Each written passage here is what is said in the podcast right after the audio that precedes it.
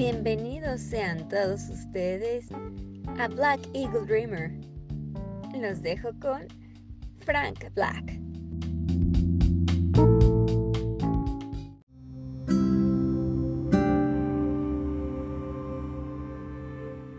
Bienvenidos sean todos ustedes a Black Eagle Dreamer, siendo el día de hoy domingo 2 de agosto. Así es, seguimos eh, alguno que otro sobreviviendo a esta pandemia, ya estamos en agosto, en la segunda mitad del año, y pues ya veremos qué nos deparan estos siguientes meses de un, podríamos decir, nefasto 2020. Pero a todo esto, el infierno. Se han puesto a analizar el infierno desde, desde lo más profundo. La palabra infierno viene del latín infernum o inferus, por debajo de, lugar inferior, subterráneo, y está en relación con las palabras Seol en hebreo y Hades del griego. Según muchas religiones, es el lugar donde después de la muerte son torturadas eternamente las almas de los pecadores.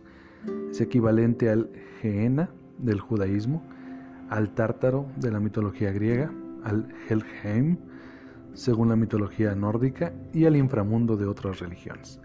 En la teología católica, el infierno es una de las cuatro postrimerías del hombre.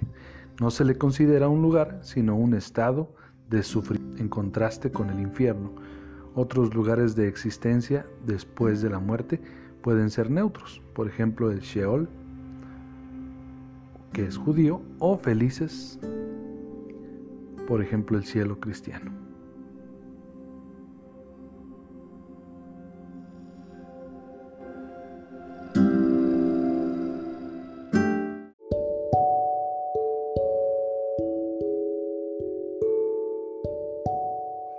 Pero bueno, si vamos a hablar del infierno, eh, obviamente tenemos que tomar referencias o mencionar la Divina Comedia de Dante Alighieri. Y pues se menciona en sus escritos sobre los nueve círculos del infierno, mismos que también realiza como diferentes obras entre 1480 y 1490 de Sandro Botticelli. ¿Y de qué constan estos nueve círculos del infierno? El primer círculo nos habla del limbo, que se encuentra los no bautizados y los paganos virtuosos, quienes pese a no ser pecadores no conocieron a Cristo estos pecadores no son efectivamente atormentados, pero aún así están condenados, ya que están separados de Dios, sin esperanza de reconciliarse con Él. Comparte características con los prados asfodelos griegos, un lugar neutral, ni bueno ni malo, donde esta gente estará eternamente, siempre deseando a Dios, pero sin poder tenerlo nunca. El segundo círculo es la lujuria en este segundo círculo del infierno se encuentran aquellos que han pecado de lujuria. Dante condena a estos malefactores carnales por dejar que sus apetitos sobrepasaran su razón. Ellos son los primeros en ser verdaderamente castigados en el infierno. Estas almas están condenadas a ser impelidas por un fuerte viento que las embiste contra suelo y paredes, las agita y las hace chocar entre ellas sin descanso, de la misma forma que en vida se dejaron llevar por los vientos de la pasión. En esta área se encuentra a Semiramis, Dido, Cleopatra, Helena, Aquiles, París, Tristán y muchos más. En el tercer círculo, que es la gula, Recobrando el sentido, el poeta se halla en el tercer círculo, donde se castiga a los condenados por el pecado de la gula, con la pena de ser batidos por una fortísima lluvia fría mezclada con grueso granizo, y ensordecido por los terribles ladridos de Cerbero, que además los desgarra con uñas y dientes. Entre esos infelices encuentra a Shaco. En el cuarto círculo está la avaricia y prodigalidad. Aquellos cuya actitud hacia los bienes materiales se desvió de la media inadecuada son castigados en el cuarto círculo. Aquí están condenados los avaros que acumularon posesiones y los pródigos que las derrocharon. Ambos grupos empujan grandes pesos a lo largo del círculo, pero cada uno en dirección opuesta. Cuando se encuentran chocando, se injurian. Unos reprochan, ¿por qué acaparas? Los otros, ¿por qué derrochas? A continuación, cada grupo da la vuelta para recorrer el círculo en sentido contrario hasta chocar de nuevo con el otro. En el 5, en el quinto círculo, las almas de los iracundos están encenagadas en la pantanosa laguna Estigia, rabiosas, se golpean entre ellas y se despedazan a mordiscos. Bajo el agua y hundidos en el lodo están las almas de los asidiosos, de mala gana. Flegias transporta en su barco a Dante y a Virgilio a través de la laguna Estigia. En el camino un condenado les habla, Filippo Argenti, güelfo negro de una prominente familia. Cuando Dante responde, con el llorar y con el luto quédate, espíritu maligno. Virgilio lo besa. Literalmente esto muestra el hecho de que las almas en el infierno están eternamente fijadas en el estado que eligieron, pero alegóricamente refleja cómo Dante se contagia del pecado de la ira.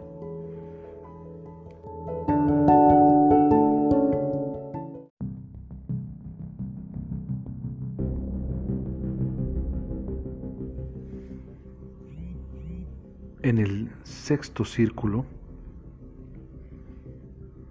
los epicureos, quienes negaron en vida la inmortalidad del alma, están condenados a yacer en flamígeros sepulcros destapados. Farinata explica que el alma en el infierno puede ver el futuro, pero no el presente. En consecuencia, cuando se aproximan o son, es todo en vano su intelecto. En el séptimo círculo, la violencia, se castiga a quienes se dejaron llevar por la violencia contra el prójimo, los asesinos y tiranos, hundidos en el río de sangre hirviendo llamado flejotente, vigilados por los centauros. En el anillo del medio, en este anillo están los suicidas, los violentos contra sí mismos, quienes transformados en nudosos árboles son picoteados y desgarrados por arpías que anidan allí. Llegado el día del juicio final, esta clase de almas, en vez de revertirse con sus cuerpos al recobrarlos, los colgarán de sus ramas, pues sería injusto volver a tener lo que uno se ha quitado voluntariamente. Y en el anillo interior, aquí están los violentos contra Dios, los blasfemadores y los violentos contra la naturaleza, los sodomitas y como se explicó en el sexto círculo, los usureros, quienes están en un desierto ardiente de arena con una lluvia de llamas. Los blasfemadores están echados en la arena, los usureros sentados y los sodomitas deambulan en grupos.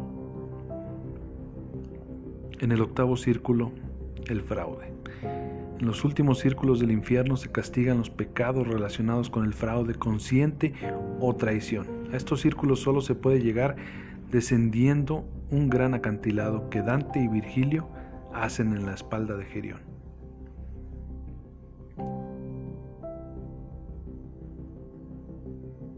Y por último, en el noveno círculo está la traición. Esta está rodeada de gigantes clásicos y bíblicos, quienes quizás simbolizan el orgullo y otros defectos espirituales que se esconden detrás de los actos de traición. Los gigantes están echados en el suelo y por eso se pueden ver desde más arriba. Entre ellos están Nemrod y Efialtes, quien con su hermano Otus trató de derrotar al Olimpo. El gigante Anteo está en el pozo que forma el noveno círculo. Los traidores se diferencian de los simples, fraudulentos por el hecho de que sus acciones envuelven el engañar a alguien con quien se tiene una relación especial. Pues como verán, eso es solo un poco de los diferentes infiernos que nos maneja Dante. Pero vamos pasando con la sección de música con nuestro amigo Oscar Manuel Villalobos.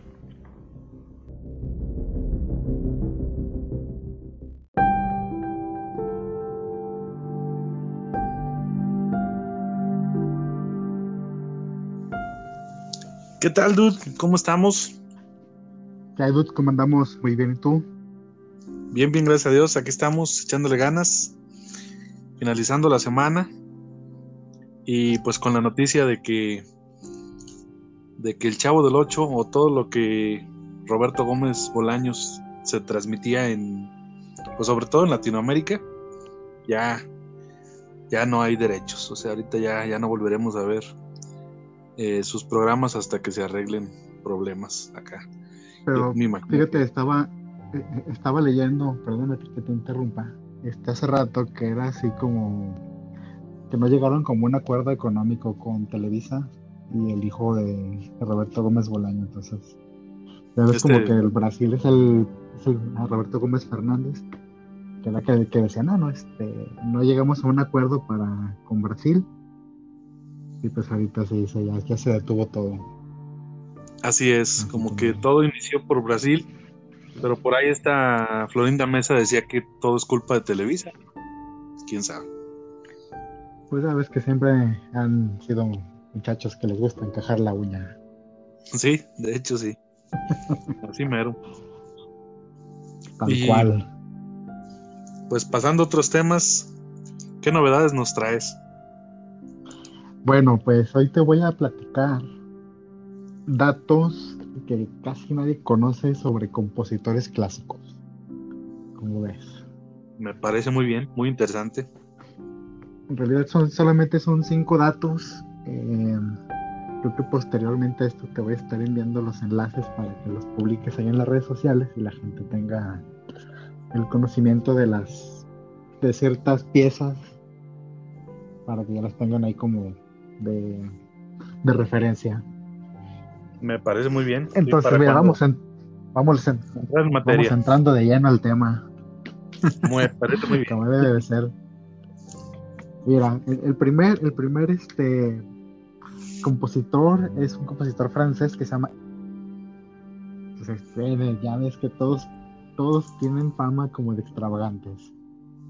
Entonces, algunos de sus datos, y como muy peculiares, es que el muchacho todos los días se vestía de blanco.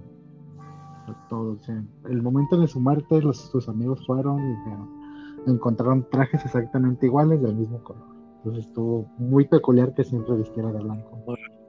Otra peculiaridad de este muchacho. Ajá. Sí, a ver, dime. Muy a, muy a la Wimbledon. sí, tal cual otro dato peculiar es que no recibió visitas durante 27 años. estaba muy peculiar eso de que pues, cero visitas. No le gustaba para nada el sol. Y, vámonos, por el último, el último de esos datos es que uno de sus ritos era pasear, o salía de su casa al centro de París y siempre cargaba un maletín con hojas y un martillo. Y en el momento en que lo que la, gente lo cuestionaba, ¿eh? ¿Por qué traes un martillo? Pues es para pura defensa nada más. Defensa personal. defensa personal en, en París eh, con este muchacho. Y se me hizo muy peculiar que cargara siempre un martillo. Sí, de hecho. Es algo muy común. y bueno, ya pasando a otro, a otro compositor, este, pues, es como una anécdota de, de Johannes Brahms. Eh, se, comenta que era una cena celebrada por él. Eh, se, puso de pie y dice, vamos a hacer, vamos a hacer un brindis. Y después dice, ah, vamos a hacer un brindis, todo, todo bien. Dice, un brindis por el, por el más grande de todos los compositores. Alza la copa y dice, por Mozart. Eso sí estuvo muy peculiar, nadie, se lo esperaba. Y ya después de un momento ya hubo aplausos y tal. Pero sí pe- peculiar son.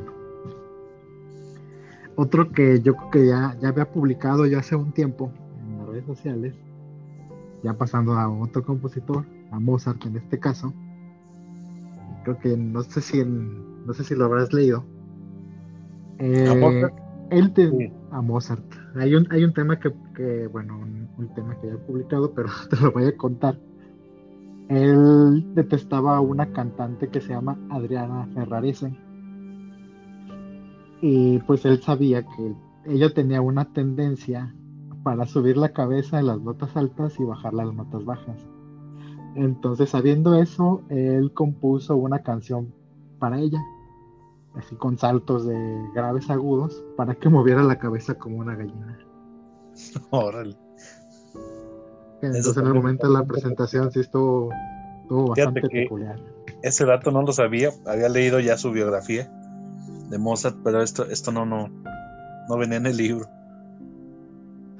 No, fíjate, casi, casi no, no, no lo cuentan en sus biografías. Más bien son temas que va contando la gente de... Más la gente que está como en los conservatorios y tal, como que les dan muchos datos de compositores, Sí, más como que así como muy peculiares, sí, datos muy, particulares. pues para gente así ya muy metida con, con estos compositores. Entonces, pues sí está bastante simpático. Tiene, tiene bastante, ese, ese Mozart tiene bastantes datos muy, Sí, muy singulares sobre. Digo, tuvo una vida media acelerada. Desde- muy acelerada y muy, Muy acelerada y muy exigida. pero también se divertía. Sí, eso sí. Digo, mínimo tenía que pasar eso. Y entonces, pues ya, este, vamos dejando a, a Mozart y vamos, vámonos con Franz Liszt.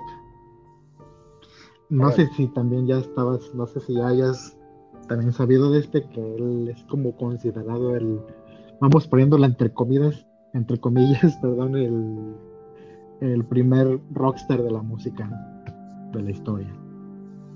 Órale, no, no, es-. Bueno, este, en, en sus tiempos, eh, cuando él entraba a las salas, eh, todas las mujeres que estaban en la, sa- en los- en la sala de conciertos empezaban a gritar. Entonces se sentaba, se sentaba en el piano, se, se quitaba los guantes, los aventaba al suelo y empezaba a tocar así como si nada. Entonces, haz de cuenta que estuvieras viendo, no sé, Imagínate una escena como los Beatles en sus conciertos, donde las fans se enloquecían Sí, de hecho. al verlo, al verlo tocar. Entonces es una escena muy similar, pero pues esto ya como por 1800 y feria, pues era nada inusual. Entonces está muy, muy, eh, muy particular también. Eh, a partir de este, de este mm, acontecimiento se acuñó un término que se llama listmanía. Lismanía, órale. Sí, sí, sí, tiene, Lismanía. tiene mucho que ver con Entonces, la Rolling Stone manía, la Beatles manía. Pero ya de ese grado, Sí. entonces sí estaba la, lismanía. La lismanía. En- Entonces, ya, ya cuando las muchachas veían tocar a este muchacho, pues ya enloquecían, se desmayaban, corrían al escenario para recoger los guantes, se peleaban por los guantes. O cualquier otro objeto que él tuviera cercano a él, se peleaban por él. Y ya. Entonces, algún, ya sabes tú que algún doctor o alguien, algún personaje que siempre es como muy egoísta o muy acá. eh, Este decía que era que era o lo llegaron a considerar como una enfermedad, como un trastorno psicológico. Por este y esto porque decían que era hipnótico y contagioso. Órale. O sea que no, no tenían derecho a, a contagiarse y emocionarse. Es correcto. Sí, pues sí, era como una este especie. Era una enfermedad de envidia, ¿no?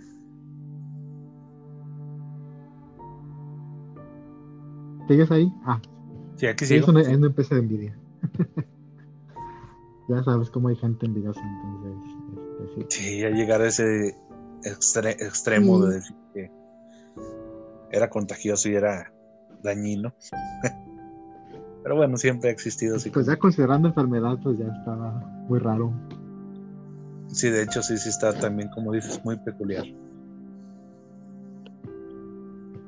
Y no sé si te acuerdes también, pero hace unos, hace unos años hubo un, un grupo que un grupo que se llama Phoenix que, sa- que tiene un disco que se llama así precisamente Listomanía. Ahorita que me estaba acordando. Ah, eso. No, no, no sabía de eso. Ah, pues ahorita Mis también manía te lo paso para que lo tengas ahí en tus referencias. en su honor. Muy bien. Y ya, pasando al quinto y último punto, tengo que cerrar, tú ya sabes con quién voy a cerrar. No, Te pues sí, imaginar. todos lo sabemos, pero no lo queremos decir. No, sí. Un hombre también muy Pues- atormentado y. Y pues que tiene que hablarse de él sí o sí. Sí, pero hecho, está- tiene, Está Ajá, entre dime. tres favoritos, si no me equivoco. está entre mis favoritos, correcto. Algún día sacaremos ese, esa entrevista. Muy bien. Entonces, pues estamos hablando nada más y nada menos que del buen Beethoven. Es correcto. Eh, el, este dato así me mm, no sé si puedo decir te conmovió, no sé, no sé cómo decírtelo. En el en el estreno de la novena sinfonía, pues el vato ya estaba prácticamente sordo o tenía un nivel muy avanzado de sordera. Entonces, cuando acabó la obra, eh, los asistentes, algunos sabiendo que padecía de sordera, daban patadas, aplaudían y gritaban, pero él ya no escuchaba nada. Entonces en algún momento se quedó como así sorprendido porque no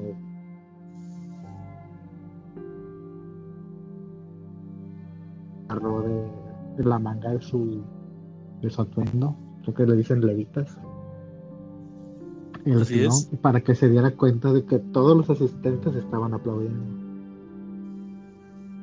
Entonces, en ese grado, pues imagínate, ya estando totalmente sordo, diriges una. Diriges una de las obras más conocidas, más conmovedoras. Sí, sí. y, pues así como que te sorprendes de que no sabías si te iba a gustar o no, y conmovió. Sí, pues claro, simplemente. Este, para este hay, creo que las dos, en- hay dos películas. La de Gary Oldman. Sí, y esa. Bueno, este, no sé si se me cortó o no sé, pero te decía, hay dos películas que retratan esta, esta, este dato y yo no, la verdad es que no me acordaba de él. Y dije, claro, Ajá. ¿cómo puede ser tan, cómo lo puedo olvidar? Y de hecho, ahorita también te voy a pasar el video para que también lo tengas ahí como de referencia. Muy bien. Para cuando se suba esto a es como termina. Y ahí lo vas a tener los lances de referencia. De, Me parece muy bien. tanto de las canciones, de las obras que te decía, de, tanto del Mozart como del Satie y tal, pues ya te los voy pasando ahí. Va Pero va. sí son los cinco datos de compositores que casi nadie conoce de ellos. Los cinco datos perturbadores al estilo Dross. No, pero sí, sí peculiares por lo menos. El estilo los. al estilo Dross. Sí, pero tomé Y, y como dices, menos esto da para más de hacerlos menos, menos conocidos. Sí, hay, Sí, pues de hecho, de los que comentaste, pues el único que conocía era el de Beethoven. O sea que sí te, sí te pusiste a investigar a conciencia y, y me imagino que, que pues lo redujiste por lo mismo del tiempo, pero podrían salir más. Y demás compositores. Sí, es que sacas, sacas y puedes tener ahí 50. pero finalmente son datos que vas a sacar como en una línea. ah, este, este vato era muy peculiar porque eh, no saludaba a nadie en la calle las mañanas, no se bañaba, o era muy pobre y tocaba con una guitarra, o, o se envenenó y tal, tenía aversión a la gente y a los microbios y limpiaba sus teclas con alcohol y cosas así. Vas a encontrar muchos datos así. Entonces que si te pones a leerlos uno por uno, pues yo creo que en cinco minutos ya te leíste una lista de 20 mínimo. De 20 mínimos y los que faltan. Pues esta podría ser una sección cada tanto tiempo, que no estaría nada mal. Datos bueno, el tema. peculiares. Datos peculiares de compositores. O de diferentes eh, ramas. Directores, eh, actores, etcétera. Pues muy bien, para Todo hay. Para... todo hay, así es. Con la humanidad hay mucho que hablar y mucho que sacar. Y más. Cual, como lo dices. Excéntrica, así es. Pues seguimos en contacto y ya veremos en la próxima entrega a ver con qué nos sorprendes. Ya veremos, ya veremos qué, qué nuevas aventuras se, comentan por aquí. Muy bien. Pues muchas gracias y estamos en contacto. Que estés muy bien, un abrazo y estamos en contacto. Dale pues, hasta luego. Hasta luego.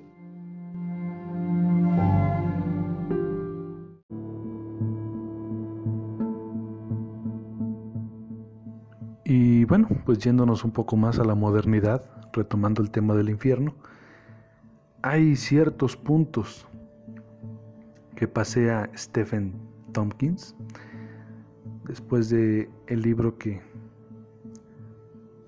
que estuvo preparando Dan Browns. Y bueno pues vamos a vernos vamos a ver de cómo van estos puntos ya más aplicados a la actualidad y claro desde una perspectiva humana terrenal número uno el infierno es cónico según las descripciones de Dante, el infierno está compuesto por nueve círculos concéntricos que se van achicando y enterrando más profundamente en dirección al centro de la tierra. La condena en cada uno de ellos dependerá de los pecados que se hayan cometido con círculos dedicados a los glotones, los herejes, los estafadores. El punto céntrico de la superficie del cono es Jerusalén. El río Aqueronte recorre el infierno y lo separa del mundo exterior. Fuera de allí, pero aún dentro del paisaje están las personas que nunca hicieron nada bueno ni malo en su vida. Se les castiga por su neutralidad y están destinados a correr por la eternidad, mientras son perseguidos por avispas y gusanos que se beben su sangre. 2. El infierno es diverso. La imagen moderna del infierno en los dibujos animados con llamas y orcas para todo el mundo es trágicamente sosa en comparación con las representaciones medievales. Esta versión moderna es probablemente el legado del poeta inglés John Milton, que en El Paraíso Perdido escribe el anorno, cuyas llamas no ofrecen ninguna luz, sino más bien una oscuridad visible. Lo sitúa en el tiempo de Adán y Eva, cuando sus habitantes eran todos demonios. En el infierno medieval, explorado por Dante y pintado por Hieronymus Bosch, los castigos son tan variados como el propio pecado. Cada uno se adapta al pecado del castigo. En Dante los sembradores de discordia son cortados en pedazos, los que se quitan la vida están condenados a vivir como árboles, los aduladores nadan en una corriente de excrementos y a los traidores se les come la cabeza, el hombre al que traicionaron durante toda la eternidad. 3. El infierno es subterráneo. Tal vez. En la Edad Media la gente pensaba que el infierno era subterráneo y había leyendas de viajeros que aseguraban haber visto humo a través de agujeros del suelo. Dante estaba de acuerdo y como suponía que la tierra era redonda, ubicaba a Satanás en el fondo del infierno con su cintura en el centro de gravedad de la tierra. El infierno de Milton, sin embargo, está lejos de la tierra. El paraíso perdido está situado en los tiempos de Adán y Eva, cuando la tierra todavía era perfecta, por lo que sería incongruente que el infierno estuviera en el centro de la misma. Dante se las arregla para hacer todo el recorrido por el infierno, el purgatorio y el cielo en menos de una semana. mientras que el Satanás de Milton necesita nueve días solo para caer del cielo al infierno. Número 4. El infierno es congelado. La verdad es que el infierno puede ser bastante sofocante, especialmente el que describe Milton, con cerros, cuevas, playas y pantanos de fuego. Dante tiene un río de sangre hirviendo para las personas culpables de derramamiento de sangre, tumbas de fuego para los herejes y un desierto donde llueven copos de fuego sobre los blasfemos, usureros y homosexuales. Pero muchos de los círculos de Dante no son de fuego. En el segundo círculo los lujuriosos son arrastrados por los fuertes vientos, mientras que en el tercero los glotones están expuestos a aguanieve y lodos. En noveno círculo, el más profundo del infierno, Satanás está cubierto de hielo hasta la cintura. Para el diablo, el infierno siempre es un día frío. Incluso para Milton, más allá de las llanuras del fuego del infierno, hay regiones del hielo, granizo, nieve y viento a donde llevan a los condenados a excursiones obligadas. 5. El infierno son los otros y son reales. El infierno está lleno de pontífices. El de Milton no tiene a nadie aún, pero seguramente tendrá una gran cantidad de papas cuando llegue el momento. Incluso para los católicos fervientes el Vaticano ofrece una gran cantidad de maldiciones. Dante encuentra a muchos papas en el infierno como Anastasio II por hereje y Nicolás III por haber comprado la oficina episcopal. 6. En el infierno hay criaturas irreales. El infierno está lleno de criaturas de la mitología pagana. Dante ve centauros y arpías, el minotauro, Cerbero, el perro de tres cabezas. Miguel Ángel incluye a Caronte y Minos el barquero y el juez del inframundo griego. Milton también incluye a Medusa e Hidras. Número 7. El infierno es el pandemonium. Aunque pandemonium significa todos los demonios, ha llegado a significar caos ruidoso. Se trata de una palabra inventada por Milton para la ciudad capital del infierno, en donde Satanás y sus seguidores se reúnen en un parlamento infernal. Milton también acuñó la frase, se desató el infierno, que no se refería originalmente al caos ruidoso, sino a los demonios que huían. Número 8. El infierno está cerrado. La puerta de Dante tiene la famosa inscripción Abandona la esperanza si entras aquí. Esta es solo la última frase de una inscripción de nueve líneas que incluye la afirmación de que el reino fue creado por la suma sabiduría y el primer amor.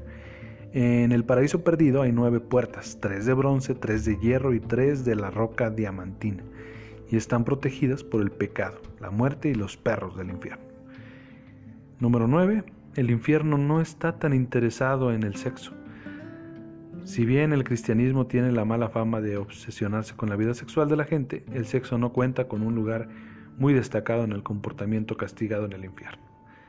Es cierto que a Brunetto Latini se le trata con dureza en el séptimo círculo por su sexo no natural. Pero los pecados de lujuria se tratan en el segundo círculo. Y por último el número 10. El infierno no es tan bíblico. Muy pocas de estas ideas son de la Biblia. La Biblia se refiere al infierno y su fuego, pero muchos de los detalles son de Dante y han sido extraídos de los mitos griegos y romanos. Como verán, pues estos son 10 puntos que analiza Stephen Tompkins, pero pues aplicados aquí a las ideas terrenales y que se han ido diversificando de acuerdo a las creencias de cada quien.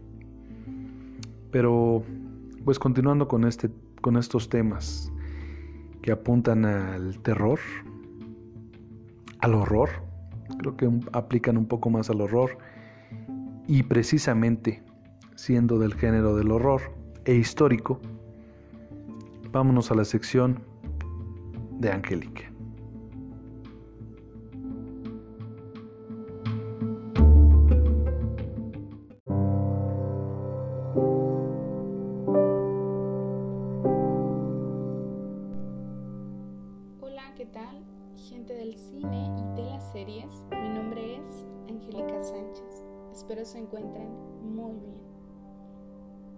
El día de hoy traemos para ustedes la recomendación de la película Operación Overlord. del año 2018, dirigida por el guionista y director de cine australiano Julius Everett y protagonizada por Jovan Adebo, Guy Russell y Matilde Olivier.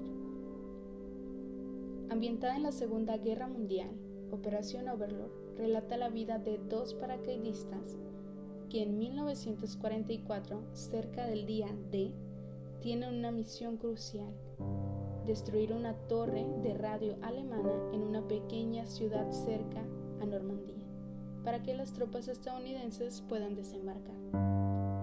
Aunque los paracaidistas tienen claro su objetivo, conforme avanzan hacia él, descubren que además de tener que luchar contra los soldados nazis, hay algo sobrenatural en el territorio que amenaza sus vidas y al que tendrán que enfrentar.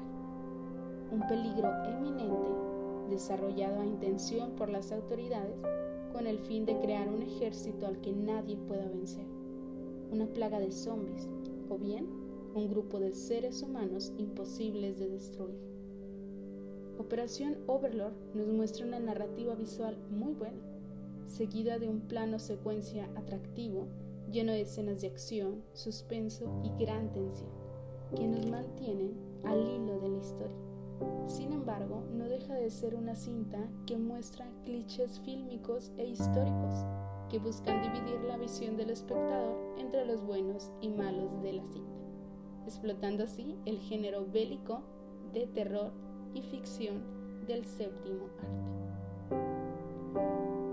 Operación Overlord, una recomendación más que no se pueden perder. Nos vemos en la próxima.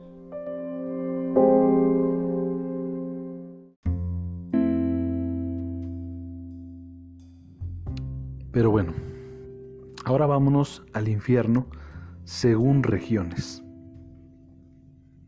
Según los griegos, Tártaro, los demonios de Hades, dios del inframundo, el Tártaro es descrito como un calabozo oscuro y lleno de sufrimiento. Fueron divididos por niveles y el último nivel fue destinado para los pecadores.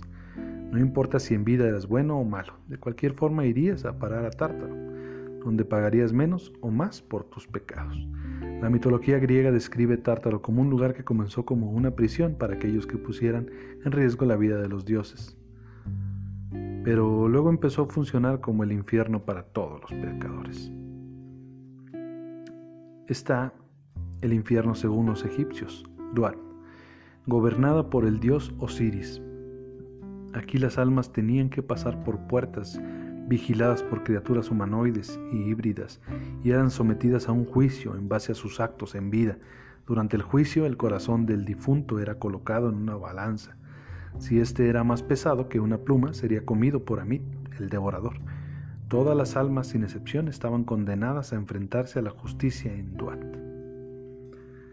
El infierno según los hebreos, Gehenna. El nombre de infierno originalmente se refería a un valle fuera de Jerusalén, donde los seguidores del dios Moloch realizaban sacrificios de infantes al tirarlos en grandes hogueras. Más tarde pasó a referirse a la interpretación hebrea del infierno, donde los malvados eran enviados para pagar por sus pecados. Gehenna se asemeja a la versión cristiana del infierno en mayor medida.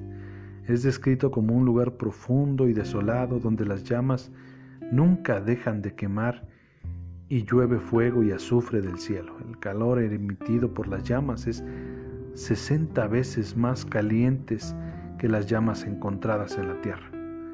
Gases sulfúricos nocivos revolotean en el aire y ríos de metal fundido fluyen libremente. Los condenados a Gehenna tendrán que vivir el resto de sus días en medio de las llamas, ardiendo, inhalando gases tóxicos y saciando su sed con metal líquido. El infierno según los nórdicos, Niflheim, es un paisaje helado gobernado por Hel, situado frente a la costa de cadáveres, donde reside Nidhogg. Nidhogg es un dragón que se alimenta de muertos. De los nueve mundos de la mitología nórdica, se dice que Nilfheim es el más profundo y más oscuro de todos.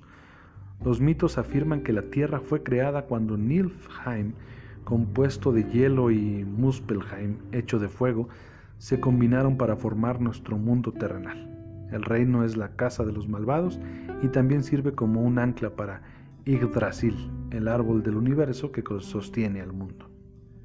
Las almas llevadas al Niflheim por Hel vienen a través de Hermodr, el mensajero, quien las mantiene en constante sufrimiento. El infierno según los hinduistas, Naraka, también llamado Niraya, no solamente creen los hinduistas, sino también el sijismo, el jainismo y el budismo, mientras las descripciones exactas del Naraka difieren entre las religiones, el punto en común es que se trata de un lugar de castigo basado en el karma de un alma. Naraka es solo un destino temporal y una vez que los pecadores pagan el precio de su karma, simplemente renacen. Se cree que puede ser dividido en varios niveles dependiendo de los pecados cometidos durante la vida. El número de niveles de Naraka oscila desde los 4 a más de 1000 con base en diferentes descripciones. A diferencia del hinduismo o el jainismo, los budistas creen que todas las almas son enviadas a Naraka para ser purificadas de sus pecados y no hay una regla establecida para auditar las acciones en vida de las personas. El infierno según los chinos, Diyu, se compone de múltiples niveles con un número exacto difiriendo de 4 a 18. Cada nivel está protegido por un juez y los castigos se llevan a cabo sobre los pecadores en base a sus acciones durante la vida. La cultura china cree que el llama loca de Naraka fue invitado para vigilar Diyu, donde finalmente condensó los 96.816 infiernos en 10 secciones que los pecadores deben pasar antes de reencarnar. Durante la dinastía Tang, esta descripción fue cambiada a 134 infiernos, con 18 niveles de dolor y tortura. Estos 18 niveles poseen nombres subjetivos, por mencionar la cámara de la lengua rasgada, la cámara de las tijeras, la montaña de los cuchillos, la caldera de aceite hirviendo, el pozo de sangre, etc. El peor nivel de este infierno es conocido como Abichi y está reservado para los peores pecadores. Es diferente de los otros niveles del Diyu, las almas que acaban aquí permanecen toda la eternidad sin esperanza de renacimiento. Pues como verán, hay infinidad de definiciones del infierno, hay diferentes creencias, hay diferentes formas de percibir el infierno. Hay gente que no cree que existe el infierno. Pero, ¿por qué no dejamos que nos platique desde su infierno? Desde su lugar más remoto, desde el mismísimo infierno, de su infierno. Dejemos que Sandra Becerril nos platique de su nominación desde su infierno.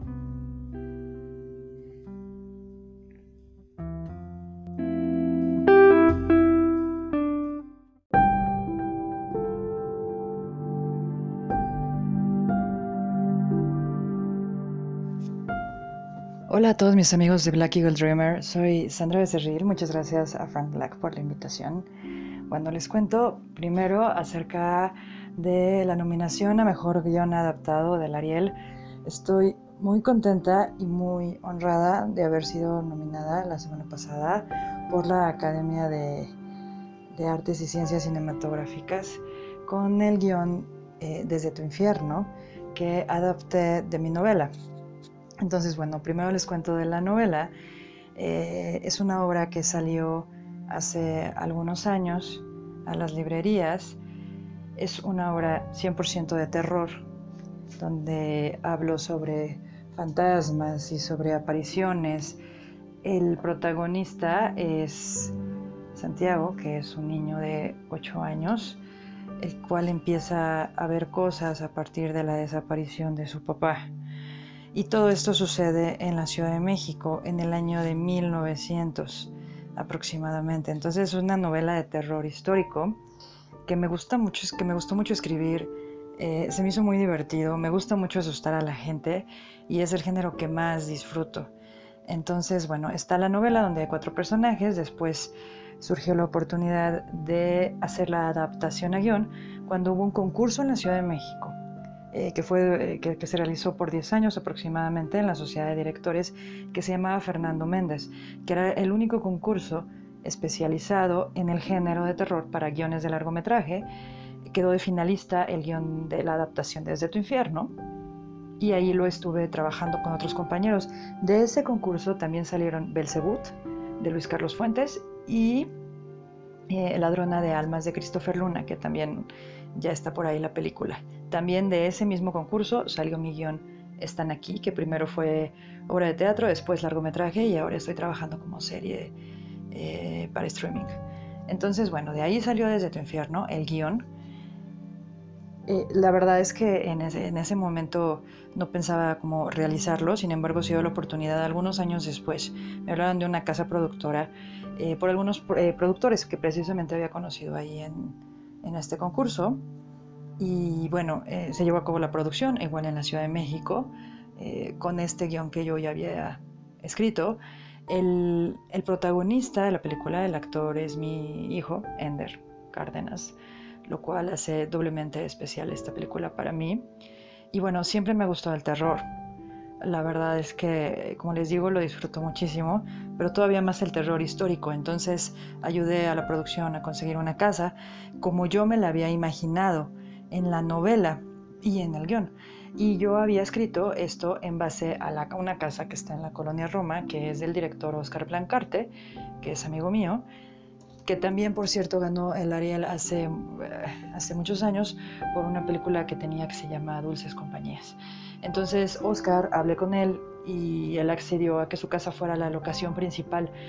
En realidad, eh, así era exactamente como lo había imaginado en el guion. Entonces, el actor ya estaba, el actor protagónico, eh, y los otros actores, bueno, el casting fue padrísimo porque son exactamente como, como yo los imaginaba, ¿no? Yo no la dirigí, eh, pero estuve presente durante la producción y la verdad es que quedé muy satisfecha con, con el trabajo que, que realizó la, la, casa productora, porque la película, bueno, es muy parecida al guion. Finalmente, para los que lean Desde tu infierno, la novela, eh, hay un cambio al final, que ya verán, que en realidad ese cambio fue cosa del productor, que lo quiso cambiar al final, ¿no? al, al momento de la edición, pero se grabó exactamente igual que en el guion. Entonces, bueno, estoy muy agradecida y muy honrada con la academia. Esa novela, Desde tu infierno, fue mi novela número 11. Ahorita voy en la número 20. Sigo escribiendo terror, sigo escribiendo thriller. Eh, me gusta todavía, todavía disfruto mucho todos estos géneros eh, oscuros. Y bueno, eh, vamos a ver qué pasa. La verdad es que estoy muy contenta me siento muy afortunada, siento que esta nominación es como un reconocimiento a los 20 años que llevo de carrera eh, pues escribiendo del género. Además es muy complicado que de pronto en premios de este tipo reconozcan al terror, porque estos premios, bueno, reconocen a todo el cine, no, no algún género en particular, pero es complicado que el terror esté ahí. Y este año pues está presente porque está Belzebut nominada en en otras categorías. Y bueno, mi guion de Desde tu infierno como mejor guion adaptado. No ha habido muchos, muchos premios de mejor guion adaptado a terror. Entonces, no sé qué vaya a pasar en el momento de la, de la ceremonia, pero la verdad es que eso ya no me importa. Eso ya es un extra. Yo ahorita ya me siento súper honrada, súper feliz y ya me siento una ganadora por estar ahí nominada junto con El Complot Mongol y con Sonora que es con quien comparto esta terna y además, bueno, soy la única mujer en la terna de, como guionista y eso me hace sentir todavía más orgullosa.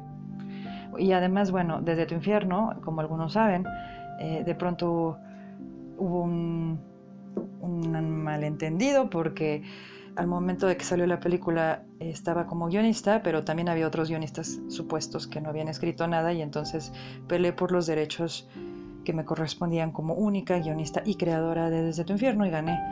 Eh, en su momento muchos me decían que no, que no tenía que hacerlo, eh, me recomendaban, no, pues para qué te metes en broncas, déjalos, no sé qué, pero yo siempre he sido partidaria de que los guionistas y escritores eh, merecemos ser reconocidos por nuestro trabajo y por nuestras letras, porque no es sencillo crear una historia de la nada. crear unos personajes, la atmósfera, los conflictos que ustedes ven en la pantalla o que leen en los libros, la verdad es que no es sencillo y, y, entonces eh, valió mucho la pena, valió doblemente la pena, ahora que, que lo veo desde esta perspectiva. Y, y es algo que, que, siempre les he comentado, luchen por sus derechos como guionistas y como, como escritores. Nunca se sabe qué es lo que pueda pasar con, con esas historias y bueno, este es un ejemplo. Muchísimas gracias Frank Black por la invitación. Eh, soy Sandra Becerril y nos vemos muy pronto. Les mando un abrazo a todos.